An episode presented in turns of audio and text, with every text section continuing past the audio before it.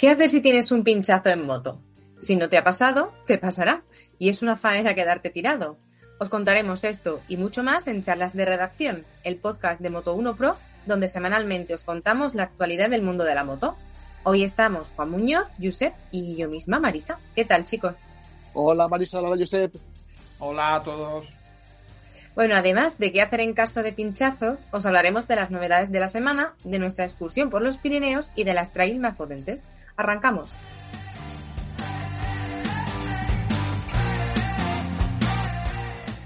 Vamos a repasar primero qué novedades nos ha traído la semana, que son unas cuantas. Josep, Suzuki tiene cosas que llegan y otras que llegarán. Cuéntanos. Bueno, sí, efectivamente, la marca protagonista, la verdad, esta semana es Suzuki. Eh, y protagonista por, por varios aspectos, ¿no? Digamos, lo más Empecemos por lo seguro. Lo seguro es que han confirmado que su trail grande, la V-Strom 1050, eh, para el año que viene sigue, pero sigue con novedades.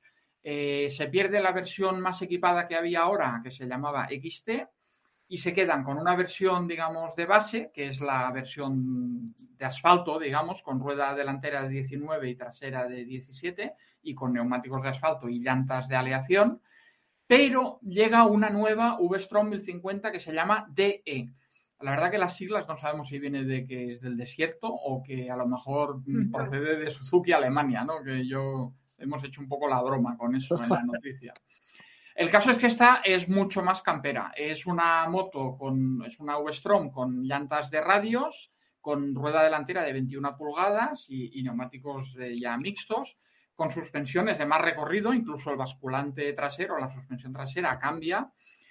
Y luego un equipamiento un poquito más orientado al campo. Por ejemplo, tiene un modo electrónico de, motor para off-road con, menos control de tracción y permite desconectar el ABS, que esto antes no lo tenía la V-Strom 1050.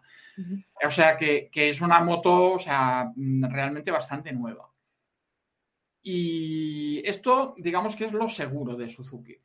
Luego, otra, otra cosa que es una fotoespía, que es un rumor que viene pues ya como dos o tres años comentándose, es lo que pueda pasar con la trail, con la hermana pequeña de esta, eh, que ahora mismo es la V-Strom 6,5 y que, bueno, todos sus rivales tienen, han cambiado, de, los que tenían motor en V han, han hecho motores con los dos cilindros en línea y parece que Suzuki está trabajando en esta línea también. Como digo, es un rumor que, lleva mucho tiempo, pero es que ya hay fotos de espía de la moto nueva. Hasta ahora habíamos visto patentes del motor nuevo, pero con una foto espía todo pinta que este otoño veremos la, moto nueva. Entonces, aquí la noticia es que no se llamará V-Strom, porque claro, la V de V-Strom es del motor en V, y si es un motor con los dos cilindros en línea, pues no sabemos si se llamará T-Strom o se inventarán otro nombre, ¿no? Pero esta es una que claramente llegará. Curiosamente, la que no pierde el motor en V, que como sabemos, bueno, a los que nos gustan los motores y tal, tiene un poco más de personalidad, es la Naked. La SV6,5 eh, Suzuki ha confirmado que se mantiene tal cual. De hecho, han sacado colores nuevos y esa sí que seguirá. Así que le tocará a la Naked recibir un motor así estilo MT-07 o, como la Honda o la, o la Kawasaki y demás eh, más adelante. En fin, ¿qué decía Juan? Bueno, no, lo que, lo que te iba a decir que, que, Suzuki la novedad también es que parecía que Suzuki eh, era una marca que estaba muy apagada y de repente se ha puesto a soltar novedades, que es muy buena noticia, porque todo el mundo rumoreaba como, ah, como se han ido de, de, de MotoGP, como tal, parece que esta marca que ya se va a dedicar a otras cosas y a las motos no y tal. Pues no, efectivamente Suzuki parece que, que, sigue teniendo fuerza. Sí, sí, desde luego ya te digo, esta semana eh, ha sido la que ha acaparado titulares Suzuki Noticias. De todas maneras, Marisa, creo que de Honda también hemos tenido alguna noticilla, ¿no? De una novedad que, por desgracia, me parece que vamos a ver solo en foto. Sí, eh, es una pena la Honda Hawk que, pensábamos que igual podría llegar aquí, pero parece que no. Que esta Honda está pensada para ser una moto divertida para el día a día y, por desgracia, han confirmado que va a ser exclusiva para el mercado japonés. Es que han fabricado además un número de unidades reducido y correspondiente al mercado de allí y algo casi tan exclusivo como esa onda, solo para Japón, llega de Italia, una cosa que nos va a contar Juan, muy interesante. Pues sí, Aprilia ha hecho una, bueno, es una edición limitada, pero es una moto chulísima para los que nos gustan las motos súper deportivas. Bueno, esta ya es hiper deportiva, que es la, que es la RSV4 eh, X30, que es, conmemora el, el trigésimo aniversario de Aprilia, eh, su primer título mundial hace 30 años. Y bueno, es una moto espectacular, sobre todo porque está casi, casi, casi calcada como, como, la, como la MotoGP. De hecho, lleva la decoración que, que lucieron en, en, en Austria, eh, que, que, era, que coincidía con los colores que llevaba la moto en el, en, cuando consiguió su primer título mundial hace 30 años. Y bueno, la novedad que tiene, además de tener eh, los winglets estos, los, los alerones eh, delanteros que ya vimos, por ejemplo, en la, en la Panigale, y también los traseros, ya incluyen también los alerones estos que están debajo del basculante, que ayudan a mejorar el paso por curva, a mejorar la eficacia del, de la carga de la moto con el, con, la, con, el, con el aire y bueno, una serie de cosas, ¿no? Una moto mm, descomunal para los, para los tifosis, es una edición limitada, costará, me parece que en torno a los 50.000 euros. Bueno, si, si realmente. Es, circuito, ¿no? es una moto. Sí, sí. Sí, sí. Es para rodar el circuito. Bueno, es una moto, es una moto GP. Tiene algún, algún componente que también proviene de, de Superbikes, pero vamos, básicamente la moto la ha hecho Prila Racing y es una carrera cliente eh, como la copa de un pino. Una Espectacular. Moto de, una moto de capricho total. Pues total. otra moto de capricho total que hemos visto esta semana viene de Ducati. Eh, sabemos que Ducati tiene relación empresarial con el grupo Volkswagen y Audi y Volkswagen y Audi eh, son dueños de Lamborghini pues Ducati ha presentado el viernes pasado eh, como su primera novedad, digamos, de otoño, una especialísima Street Fighter V4 que se llama Lamborghini, precisamente. Eh, se inspira en equipamiento y colores y tal en el Lamborghini Huracán, que es un superdeportivo muy exclusivo. Y bueno, es una moto que tendrá un precio muy alto, todavía por determinar, y una edición limitada en muy poquitas unidades. O sea que los que sean caprichosos y tengan la cuenta corriente bien hinchada pueden estar de enhorabuena. Los demás, pues tendremos un poco de envidia. Yo siempre pensaba estas motos, ¿quién se las compra? O sea, ¿quién reserva una moto como la Lamborghini o como, como la RSV4 X30? Pues se agotan, ¿eh? En cuanto las lanzan, se agotan. O sea, que en algún sitio se las, se las quedan. Hay gente, hay gente que tiene un garaje muy bonito por ahí. Sí. Pero bueno, cambiamos un poco de tema porque esta semana nos dio por analizar las fichas técnicas de las trail, que son las motos de modas y, y que más se venden. Y hemos descubierto que cinco de ellas destacan por su potencia. Vamos a ir en el ranking de menos potencia a más. La de menos potencia es la Harley Davidson Pan American 1250 con 150 caballos. El empata la Triumph Tiger 1200 también con 150 caballos. En tercera posición Vamos con la KTM 1290 Super Adventure S, que cuenta con 160 caballos. En segunda posición tenemos la BMW S 1000XR, que cuenta con 1000, uy, perdón, con 1000, ¿te imaginas? Con, wow. con, con 165 caballos.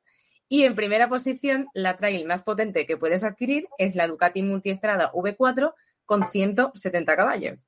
Que, que, me consta que a Josep le gusta mucho. ¿Qué nos cuentas de, de la V4? Hombre, a mí me gustan, eh, me gustan todas las motos, me gustan las trail y, y si son potentes me gustan más, la verdad. Las que has descrito efectivamente es lo que vimos, que, que, al final estas motos han ido escalando en potencia, algunas porque aprovechan un motor de una deportiva, pues es el caso, por ejemplo, de BMW, que es el motor de la S1000RR de circuito, pero adaptada ligeramente ¿no? para una moto un poco más multiuso, ¿no? Y otras que es un motor diseñado para esto. Ducati, a pesar de que el motor puedas pensar que es el V4 de la Panigale, es un motor que hicieron totalmente nuevo, que es curiosamente en muchos años el primer motor Ducati que no lleva distribución desmodrómica, sino que lleva las tradicionales muelles de, válvula, ¿no? Pero claro, es un motor potentísimo, 160, 170 caballos casi. Entonces, bueno, la verdad es que nos llamó la atención, ¿no? Esto de que las que ya antes decías, ¿hay alguna trail de más de 150 caballos? Pues no, no había. De repente empezó a haber un par de ellas y ahora pues son, bueno, es que son cinco modelos, pero algunas de ellas tienen varias versiones. O sea, por ejemplo, la KTM, está la Adventure y la Adventure R, de la Triumph es toda una familia, lo comentamos, me parece que fue la semana pasada o hace dos, ¿no? Que las sí. habíamos probado. O sea, que, que, el que quiera una trail y quiera más de 150 caballos, desde luego tiene donde elegir. No, y luego que no, son motores muy puntiagudos, que luego además la electrónica favorece que tengan bajos y que tengan elasticidad suficiente como para tener mucha chicha arriba del motor, pero también tener utilidad dentro de una hipotética pista o una carretera muy recurveada. Sí, ahí has, hecho un buen apunte, Juan. Efectivamente, hace a lo mejor 20 años hubiera sido impensable que hubiera trails de más de 150 caballos. Eh, porque serían muy poquito utilizables, ¿no? Con neumáticos así un poco mixtos y tal, ni siquiera en asfalto tendrían agarre y tracción, ¿no? Pero hoy en día, gracias a la electrónica, eh, es perfectamente posible y son motos que tú cuando las usas no te parece que sean tan potentes, o sea, son muy aprovechables. Y no abandonamos las trail porque precisamente este fin de semana se echó una, un rutón, iba a decir ruta, pero un rutón. Cuéntanos. Sí, eh, la verdad que, sí, todavía, estoy cansado. Pero este fin de semana fue la, undécima edición de la Book. La Rodibook, eh, bueno, como el nombre indica, eh, lo organiza Rodi, que es un especialista en neumáticos, y Book viene de que se usa un roadbook. Es una ruta secreta, o sea, tú te apuntas a hacer una ruta durante el sábado eh, que no sabes, eh, o sea, sabes que va a ser muy, muy, vas a estar muchas horas en la moto y vas a hacer muchas curvas, pero no sabes nada más. Sabes que saldrás de Viella porque se organiza, se, organiza allí y, sales de allí, de la Valdarán, pero, y sabes que llegarás a Viella, pero, pero no sabes por dónde pasarás, ¿no?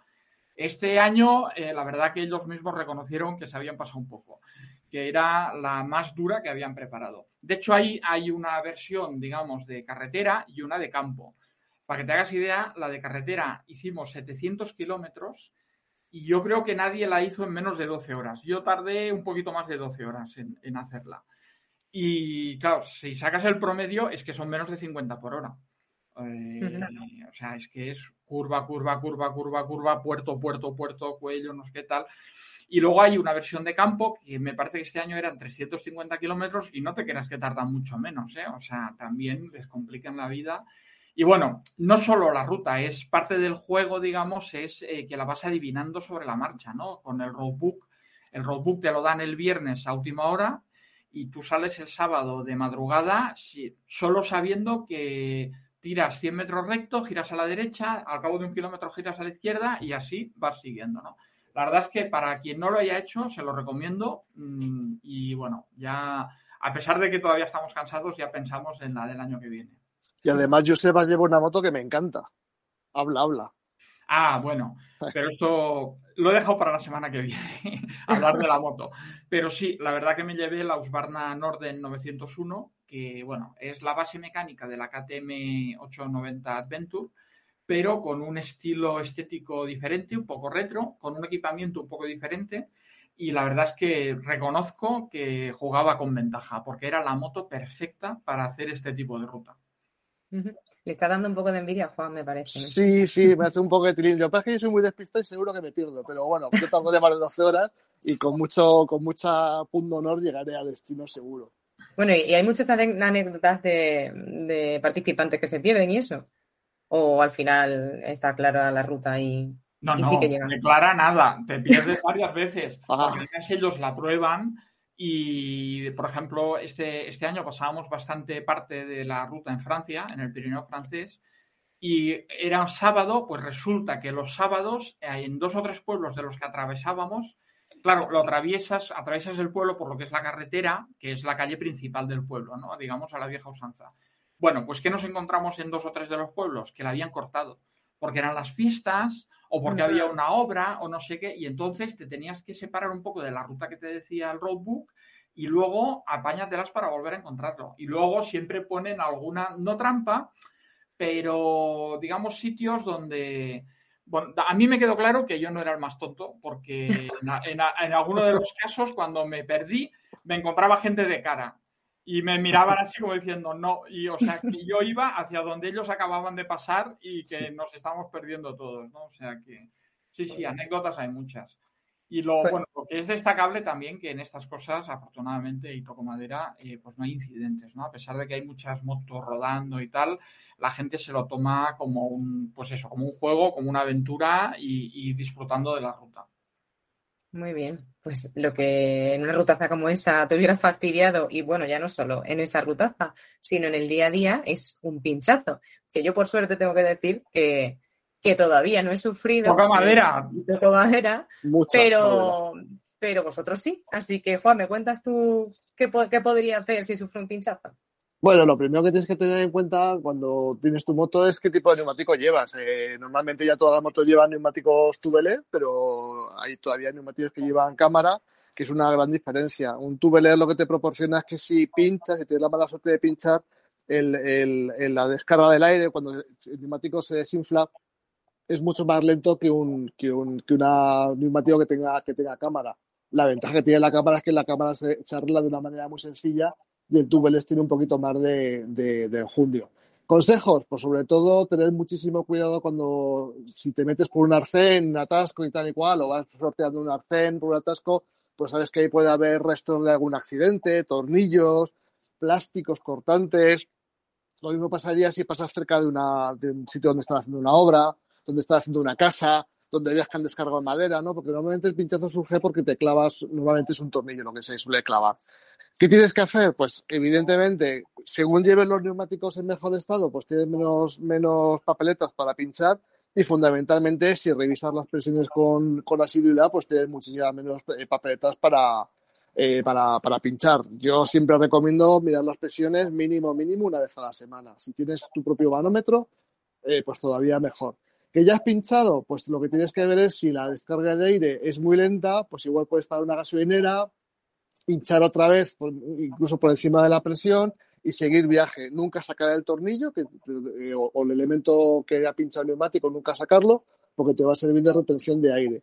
Y si ya la cosa está, está ya muy mala, y bueno, si, si llevas algún líquido de estos reparadores de pinchazos, pues es, es echar el spray, centrifugarlo en, en ruta para que coja presión el neumático y seguir adelante y si eres un poquito más habilidoso y tienes unas mechas de estas de goma que son de primer auxilio, no sirven para reparar definitivamente un neumático, pues emplearlo y rellenarlo pues con una ampolla de estas de aire comprimido rápido. Te digo, pues si, pues si ya estás en ruta, es bueno llevar en, en, tu caja de herramientas pues unas mechas de estas de goma.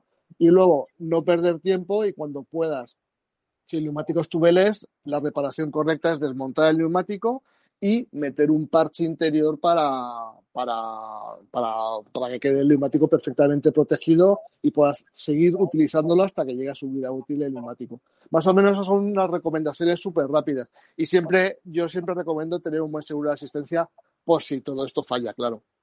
Sí, aquí eh, un buen apunte es el tema de las presiones. Siempre insistimos mucho la importancia que tienen las presiones y mirarlas con frecuencia. Eh, en, en, como ha dicho Juan, cuando el neumático lleva cámara, el pinchazo es repentino. De hecho, es peligroso porque te puedes encontrar que de repente la moto pierdes el control, ¿no?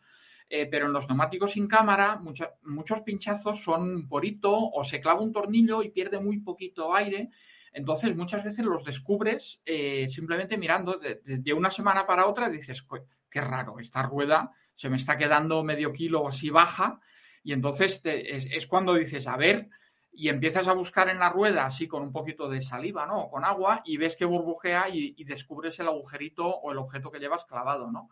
Y a lo mejor, mm, a mí me ha pasado de tener una cosa clavada, a lo mejor semanas y bueno, simplemente aguantarlo poniéndole un poquito más de presión y tal, hasta que llega el día que dices, bueno, esto lo tengo que arreglar porque, porque así no se puede ir, ¿no? Entonces, eh, es una forma de detectar eh, que, a lo mejor se te ha clavado algo en una rueda, el vigilar las presiones.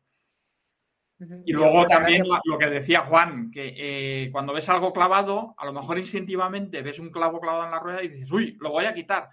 Pues no, no, no, es la buena idea. Si no tienes a mano unas mechas o un kit de reparación, no lo toques porque, es, porque ese objeto está tapando el agujero que ha, que ha creado el mismo y por ahí el aire sale despacito. Si lo quitas, el aire saldrá de golpe y te quedas tirado. Pues yo os agradezco mucho el consejo, pero espero no tener que aplicarlo nunca. y bueno, este, este fin de semana hubo Gran Premio en Italia y además estos días hemos visto a Mar Márquez subirse de nuevo a su moto. Recordad que todas las semanas hablamos del Mundial de MotoGP en Diálogo sobre Ruedas, cada lunes en nuestro canal de YouTube a primera hora de la tarde. ¿Vosotros qué tal? ¿Cómo habéis visto Marc? Bueno, yo le he visto que cuando grabamos esto estamos en el segundo día de test y el tío ya ah, se ha metido entre los diez primeros. Eh, a, menos, creo que estaba cuando he mirado la última vez como a medio segundo del tiempo más rápido. O sea que claramente eh, Mark no ha, no ha dejado de ser el Mark que todos conocemos, tanto por pilotaje como por, ambición. Ya veremos si, le, si, bueno, después de esto se anima. Yo creo que sí. Yo creo que el Gran Premio de Aragón queda una semana y media. Vamos, mucho me sorprendería que no aparezca por allí también ya en la parrilla. Pero bueno, ahora sobre todo que se cuide porque lo que todos queremos es que, lo que menos deseamos es que tenga una caída fea y que, se haga daño, ¿no? Mira, la semana pasada hablaba, eh, hacíamos fantasía sobre su posible paso a la Fórmula 1 y yo creo que esto nos deja muy claro que tiene mucha vida todavía en el Mundial de MotoGP. Sí, sí, sí, sí, está claro, está claro. Pues sí, de todas formas ya el lunes escucharemos qué opinan Máximo y Diego en diálogo sobre ruedas. Y ya para terminar hoy, ¿cuál es el consejo técnico de la semana? Bueno, pues mira, eh, estábamos comentando lo de la ruta. Eh, Mm, nosotros, como vamos cambiando mucho de moto, eh, porque probamos pues, las motos que nos prestan las marcas, eh, hay cosas que a veces te encuentras que te sorprenden, ¿no? Eh, una puede ser lo de las presiones de las ruedas, pero normalmente, afortunadamente, quien nos las deja las, suele revisar. Pero a veces te encuentras una sorpresa con el ajuste de las luces. Y es algo que, que, yo veo a veces motos por la calle que digo, pero este, este lleva la luz que apunta a donde no debe, ¿no? es una cosa muy importante porque mm, eh, hay muchas personas que usan las motos en entornos iluminados, o sea, en ciudad, carretera cercana y tal, y a lo mejor de repente un día les toca pasar por una carretera secundaria que lógicamente no tiene luces y se encuentran con la sorpresa de que su moto, mm, o sea, ya las motos iluminan mal en curva, menos estas últimas de última generación que tienen así luces adaptables y tal, eh, en moto, claro, cuando tú llegas a una curva de noche e inclinas, el faro no está apuntando hacia donde vas, sino hacia el exterior, ¿no? Entonces, eh, eh, ¿de, qué, estoy hablando? Pues de ajustar las luces. Antes de salir o, o lo ideal es poneros como a unos 20 metros o así de una pared o en un garaje, por ejemplo, y poner las luces y comprobar que las cortas eh, quedan un poquito por debajo de la altura donde cortan en, la pared de frente de la altura del, faro y las largas también un poquito por debajo pero casi en línea. Em, os podéis encontrar la sorpresa de que tenéis las luces ajustadas demasiado bajas, con lo cual de noche apenas veréis por dónde pisáis, o demasiado altas, con lo cual lo que pasa es lo contrario, que es que la luz apunta al cielo y la carretera pues se queda sin luz bueno, ese es el consejo del día. y Máxime, yo sé, te, apunto con, si vas a conducir con pasajero, todavía eh, eh, la, luz puede apuntar más arriba, porque la suspensión trasera bajará. Sí, sí, eso tenerlo en cuenta. Eh, ya hemos comentado varias veces la importancia de ajustar la suspensión trasera cuando llevamos carga o pasajero pero efectivamente es muy fácil que la luz eh, pierda, pierda, digamos, la orientación que tiene y si sabemos que vamos a hacer una salida o un viaje con pasajero, tendremos que hacer ese ajuste que comentaba, eh, pues con ese pasajero. Ese ajuste en algunas motos es muy fácil, en la Husqvarna que me llevé es facilísimo porque tiene un pomo que además desde el mismo puesto de pilotaje lo puedes tocar, o sea que eso es genial. Ojalá todas fueran así, pero hay motos que no es nada fácil, ¿eh? que tienes que meter un destornillador haciendo ahí un poco equilibrio por detrás del carenado. En fin, conviene mirarse el manual de la moto para saber dónde se ajusta y hacerlo. Pues recordad que podéis escribirnos a redacción arroba moto1pro.com con todas vuestras dudas, consultas y dejárnoslas también si queréis en el comentario, en los comentarios de iVoox. Así que hasta la semana que viene. Hasta luego. Hasta la semana que viene. Peace.